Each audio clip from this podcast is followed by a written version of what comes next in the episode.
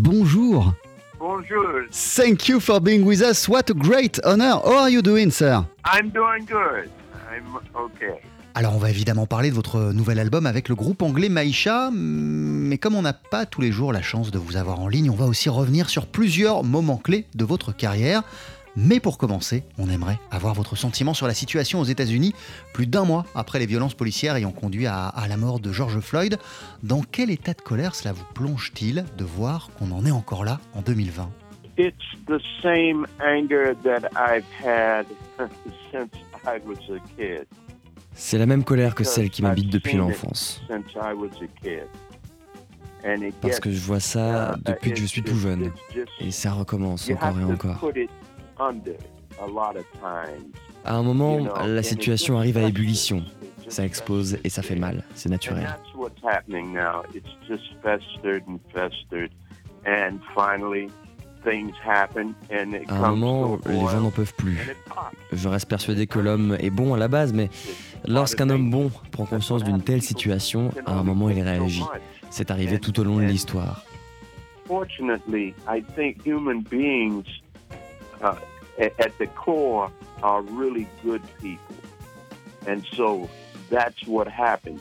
The good people finally, when they finally realize what's going on, um, they they do something about it, and that's what has happened all through history. And this is no different. You know, a un have gouvernement corrompu, et pas seulement aux États-Unis. C'est la même histoire partout. corrupt governments all around the world. It's the same story in every country. It's not just you say, well, you know, about in the United States. As we see, it's the same thing everywhere.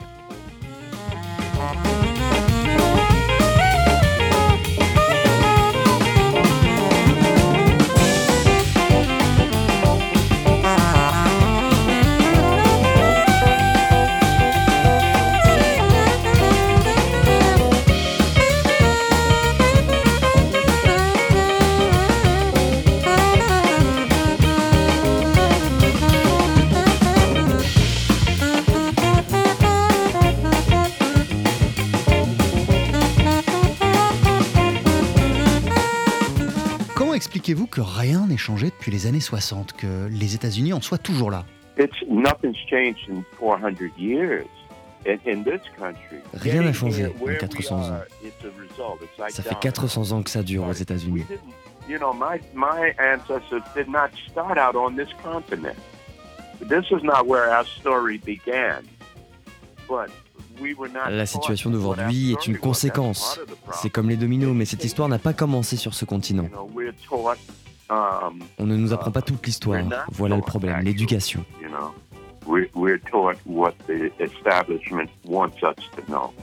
On ne nous enseigne pas tout, seulement ce que l'établissement souhaite nous enseigner.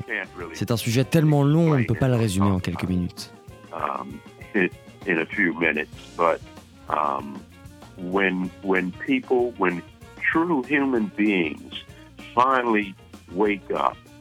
and Mais quand les gens se réveillent et prennent conscience des larmes versées, de la corruption on, et de ce qui se passe vraiment, ils agissent en conséquence.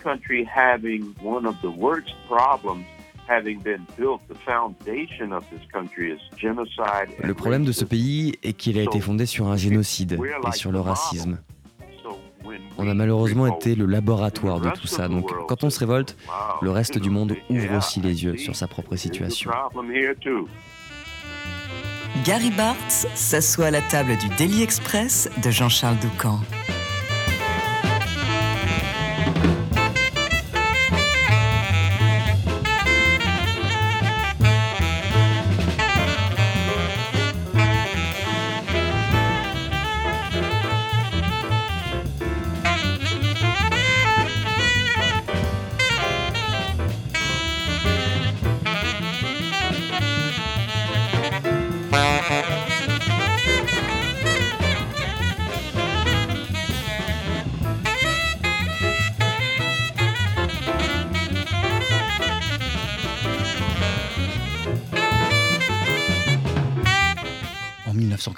1991, vous avez enregistré une composition qui s'appelle Racism, Racisme, sur l'album There Goes the Neighborhood.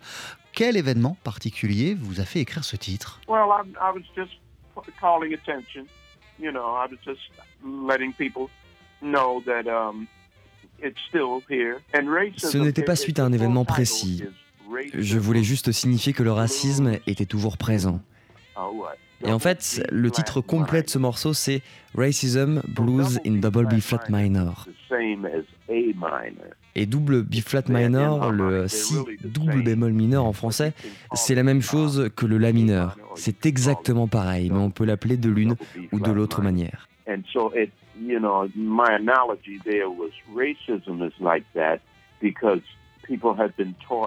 Et pour moi, le racisme, c'est la même chose. On apprend à des gens à juger d'après la couleur de peau et ils pensent voir quelque chose de différent alors que c'est pareil.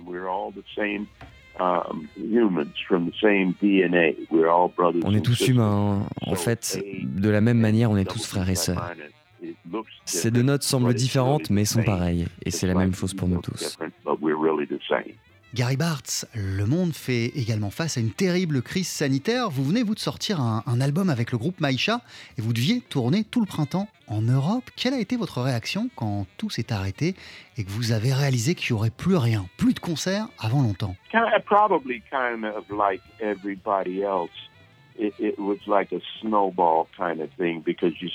J'ai réagi un peu comme tout le monde. Il y a eu un effet boule de neige. Au début, on pensait que ça durerait un mois, puis deux, puis trois. Et maintenant, on se demande si ça ne va pas durer une année entière.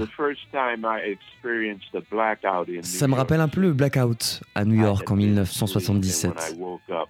Moi, je dormais et quand je me suis réveillé, il n'y avait plus de lumière dans mon appartement. Je suis sorti et c'était la même chose sur mon palier.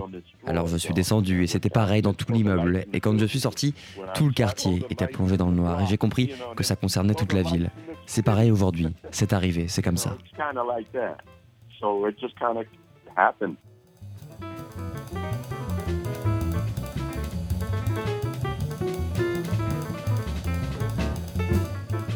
Bartz, de quelle manière la musique est-elle présente dans votre quotidien durant cette folle période? Yeah, see, this is something that I've had to uh, c'est quelque chose dont je parle beaucoup avec mes élèves parce que je continue à enseigner en ligne. Ils me répètent qu'ils ne peuvent plus jouer avec personne. Moi, je leur réponds Ok, Charlie Parker, il a passé trois ans et demi dans la maison de sa mère à s'exercer ou plutôt à travailler, je préfère ce terme. Donc pendant 3 ans et demi, il a bossé de 12 à 15 heures par jour.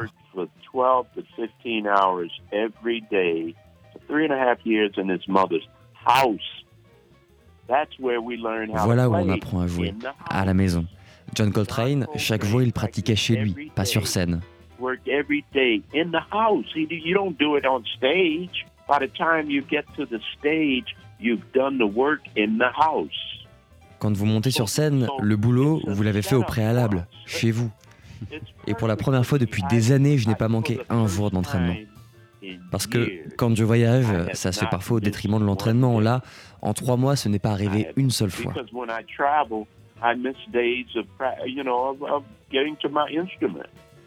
Et pourtant, c'est mon véritable travail, étudier la musique tout comme les gens qui vont travailler 8 heures par jour, puisqu'ici aux États-Unis, c'est la durée standard d'une journée de travail. Donc, si je n'ai pas mes 8 heures d'entraînement quotidien, je n'ai pas fait mon boulot.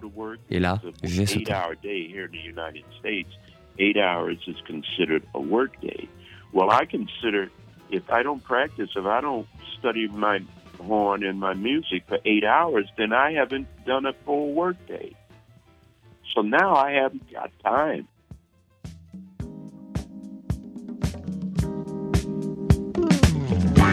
to all. It's so dear to us. Music makes us think.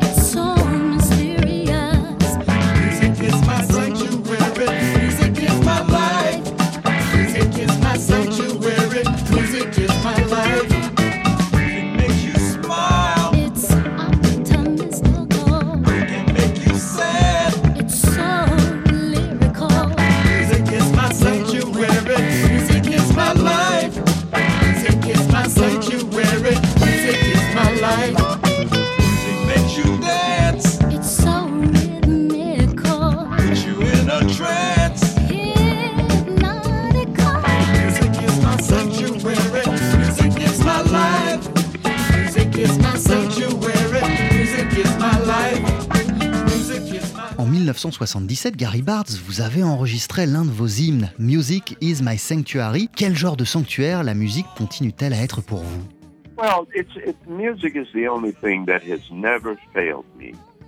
La musique est la seule chose qui ne m'a jamais déçu.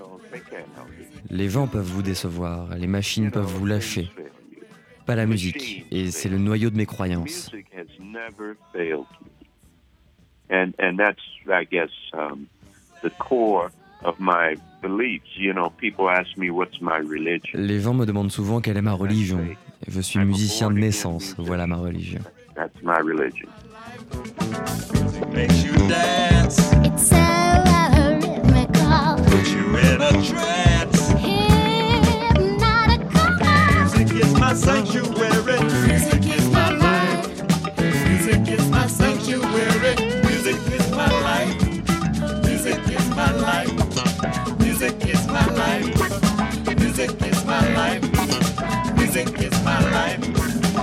music.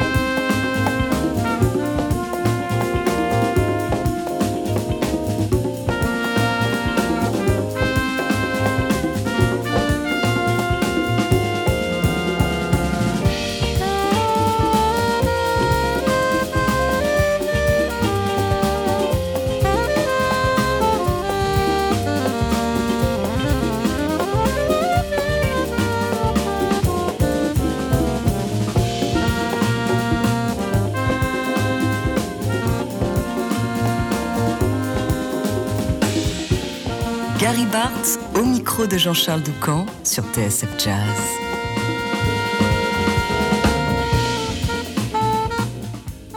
Alors, Gary Bartz, vous venez donc de sortir un album avec le jeune groupe anglais Maïcha. Comment la, la connexion s'est-elle opérée entre vous? Um, that was through my friendship with Giles Peterson. Um, you know, he, we've been friends for a while. C'est arrivé via mon amitié avec Gilles Peterson. On se connaît depuis des années et c'est lui qui nous a suggéré cette collaboration. Donc je l'ai suivi. um, uh.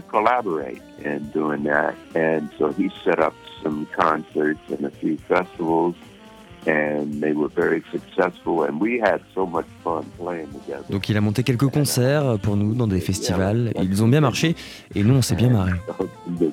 So the chance came to do this recording. This it was direct to vinyl, which was.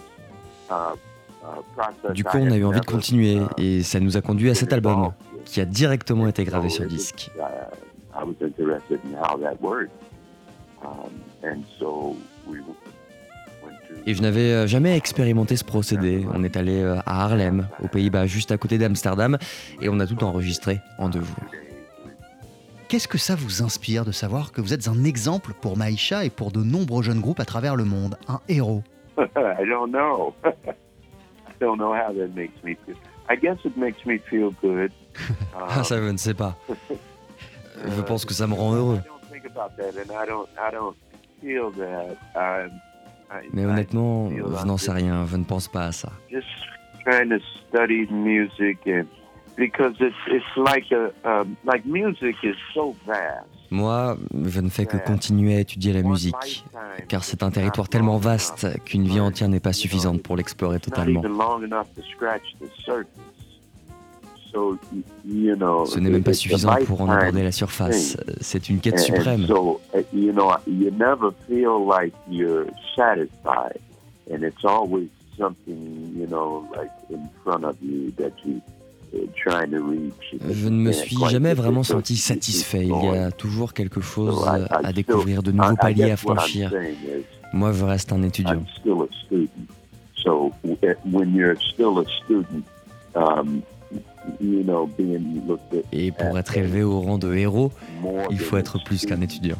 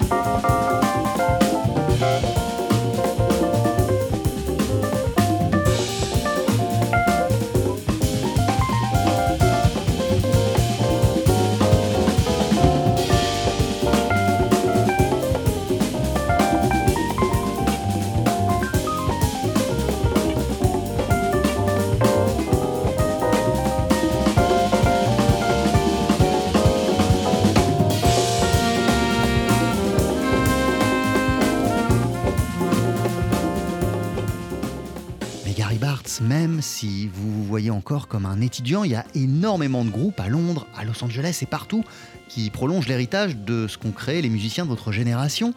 Comment expliquez-vous que la musique que vous avez faite dans les années 60 et 70 reste un modèle pour les jeunes générations? Because it's great music. it's great music. It- it- I mean, just like what we're still listening Parce to que c'est de la grande musique. Je veux dire? On continue à écouter Bach. Et il a vécu il y a longtemps. Pareil pour Beethoven, Ravel. parce que c'est de la grande musique.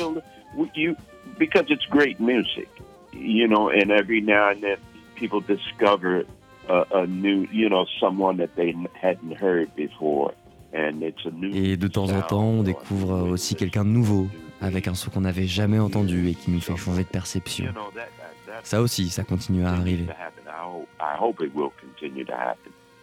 And and I I was fortunate enough to have. Moi, j'ai eu la chance d'arriver euh, à la fin de ce qu'on a appelé la révolution bebop, une période où la musique a été emmenée à un niveau jamais atteint auparavant. Charlie Parker, Dizzy Gillespie, New Monk, Miles Davis. C'est leur héritage. Et moi, c'était mes modèles. And that was what Charlie Parker and Dizzy Gillespie and Thelonious Monk and Miles Davis is what they all left us. So they, you know, they, Et j'ai eu la chance d'ailleurs de fréquenter plusieurs de ces géants. Have, have been fortunate enough to be around many of them.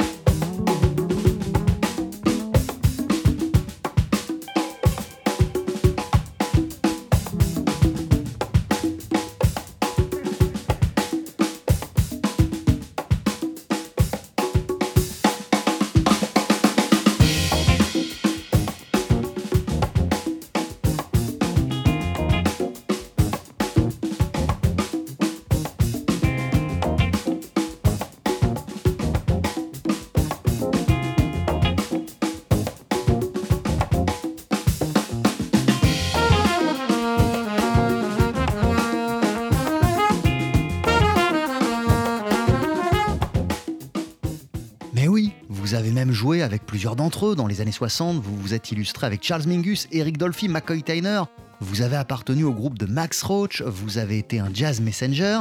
C'était quoi vos rêves, Gary Bartz, quand vous étiez un jeune musicien dans les années 60 et que vous débarquiez tout juste à New York? Well, they, were some of my dreams. I, initially, I moved to New York because I wanted to mon rêve, c'était eux. Au départ, je suis allé à New York pour étudier la musique, pour mieux la comprendre. J'avais commencé à m'intéresser à la musique de la manière la plus naturelle qui soit, en l'écoutant.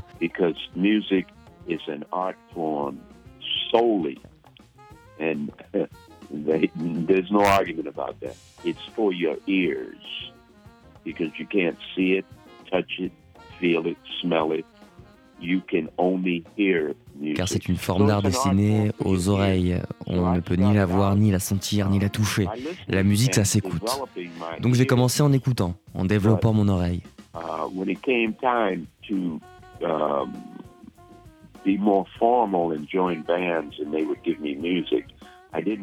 Mais quand j'ai commencé à intégrer des groupes, il y a des fausses que je ne comprenais pas.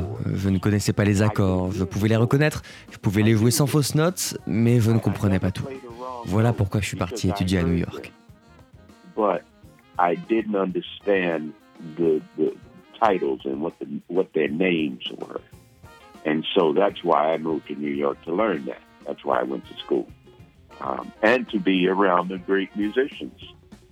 So that was killing two birds, you know et aussi pour croiser de grands musiciens. Mais à l'école, je me suis rendu compte qu'ils apprenaient les choses à l'envers. And now, what happens in schools is that music is being taught backwards because they don't teach you how to hear. But and, and more than anything, a musician has to hear. We have to hear better than anybody else. Ils ne nous apprennent pas à écouter, et c'est pourtant la première chose qu'un musicien doit faire. Parce que le public débourse de l'argent pour nous écouter. Mais à l'école, on nous apprend d'abord des données, alors que ces données ont été créées par des gens euh, qui ont d'abord entendu des mélodies et qui, euh, en voulant ensuite les écrire, ont créé des règles.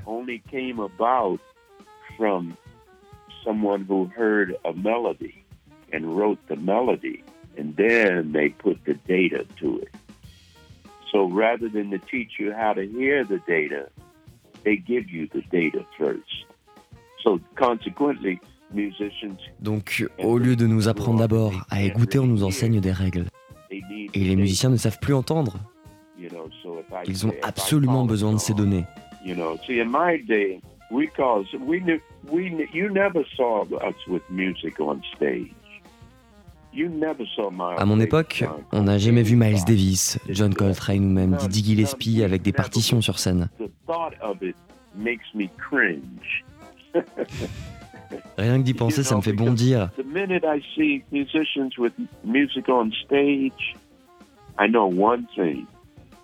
Quand je vois des musiciens sur scène avec des partitions, la seule chose que je me dis, c'est qu'ils ne connaissent pas la musique. Moi, quand je vais au théâtre, je n'ai pas envie de voir les acteurs en train de lire leur script.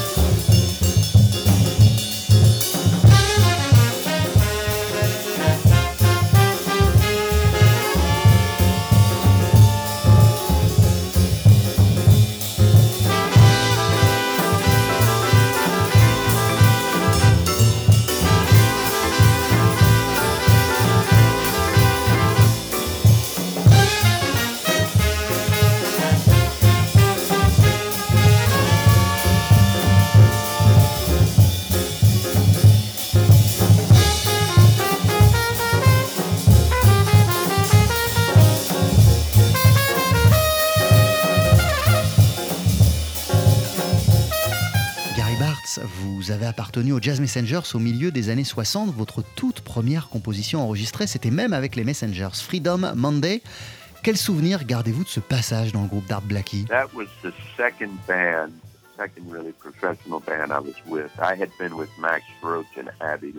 Ça, c'était le second groupe professionnel auquel j'ai appartenu.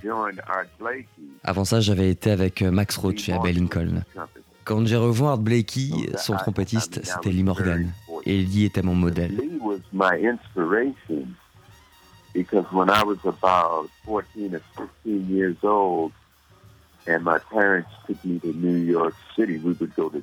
Quand j'avais 14-15 ans, je suis venu à New York avec mes parents. On y allait tous les étés.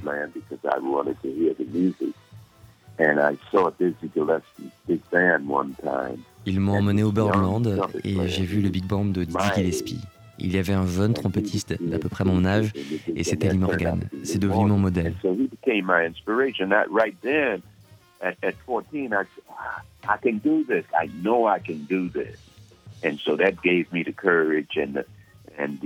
Et là, je me suis dit, mais moi aussi je peux le faire, je sais que je peux le faire. Et c'est lui qui m'a donné ce courage, la force et l'énergie de persévérer. Et j'ai aussi rejoint les Messengers grâce à Lee, parce que je l'avais rencontré.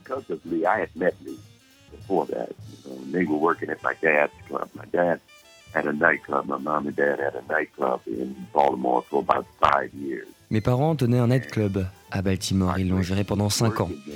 Art Blakey et les Jazz Messengers sont venus s'y produire et mon père a appris que le saxophoniste John Gilmore allait quitter le groupe. Moi, je vivais à New York et mon père m'a appelé pour que je rapplique à son club et que j'aille leur parler. Et c'est ce que j'ai fait. And so anyway, so he called me to come down to sit in with him. And so I came down, sat in, and uh, Art liked me, and, and Lee, you know, he, he liked me. Art Blakey m'a apprécié, Lee aussi, il a plaidé en ma faveur. Et il se trouve aussi que le pianiste John Hicks était l'un de mes meilleurs amis.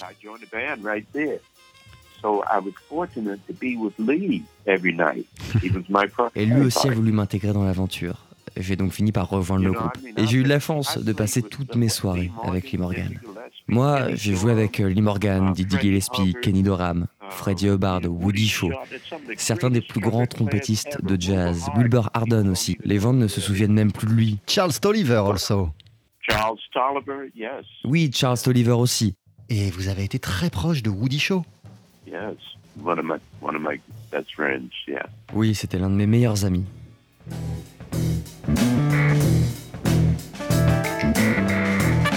La formule interview du midi, Gary Bartz au micro de Jean-Charles Doucan dans Daily Express.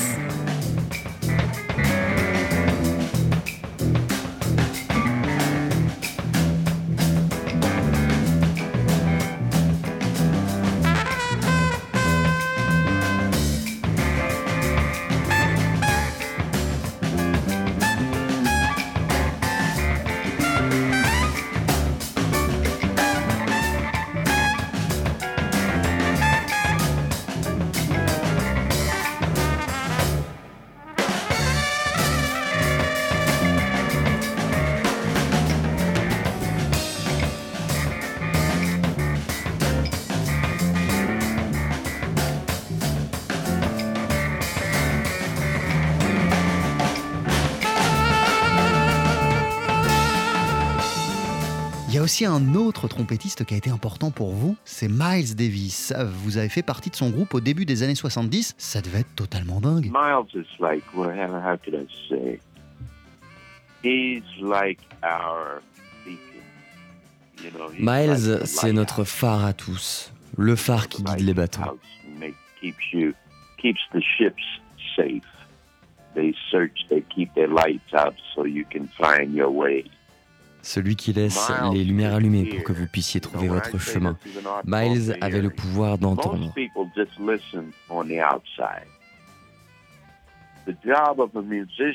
La plupart des gens ne font qu'écouter ce qui vient de l'extérieur. Le job d'un musicien est d'entendre ce que personne d'autre ne peut entendre.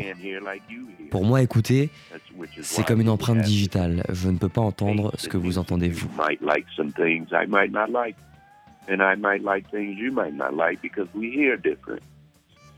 C'est ce qui fait par exemple qu'on a tous des goûts différents, parce qu'on n'entend pas la même chose.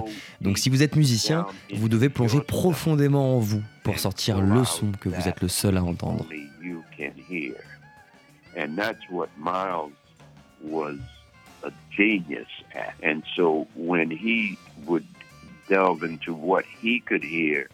Et Miles était un génie pour ça et aussi pour fusionner ce qu'il avait de plus profond en lui avec ce que les musiciens autour de lui avaient d'unique. Et c'est cette rencontre qui créait quelque chose de différent.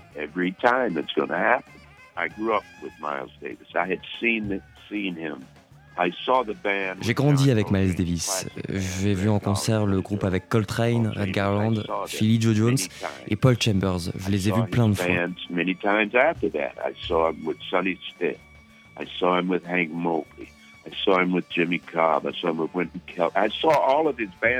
Je l'ai vu aussi avec euh, Sonny Stitt, je l'ai vu avec Hank Mobley, avec Jimmy Cobb. J'ai vu tous ces groupes en live. Je le suivais, lui et Coltrane faisaient partie de mes musiciens favoris.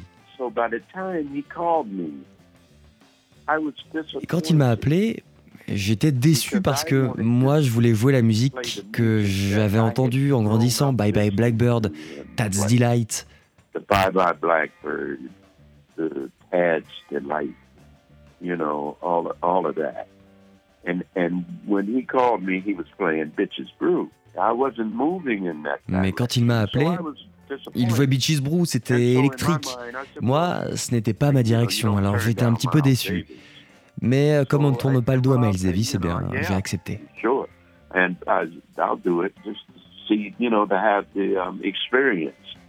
je me suis dit que je ne resterais seulement que quelques semaines, que c'était super pour l'expérience.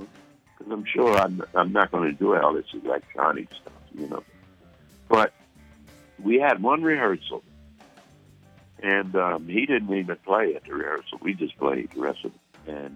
on s'est une fois pour répéter.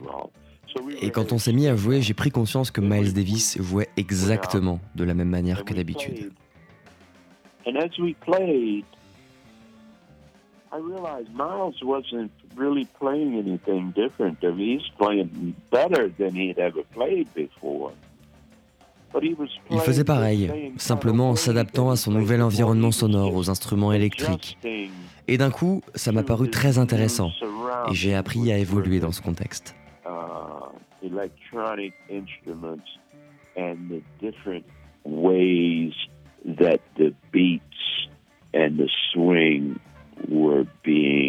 up. And so that became very interesting to me.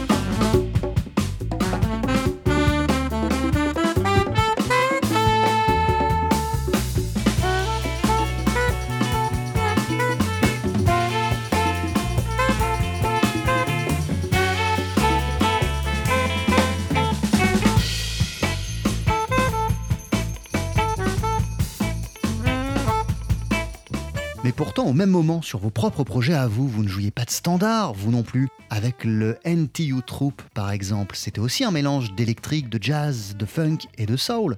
Well, see, I, I don't, I don't see genres, so uh, you know, people, you know, man, man-made genres don't. Pour moi, les genres musicaux n'existent pas. Ça ne signifie rien.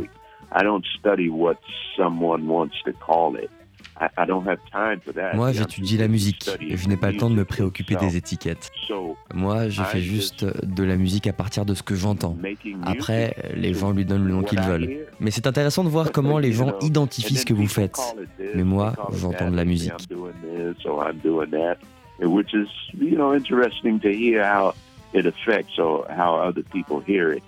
But what I hear is music.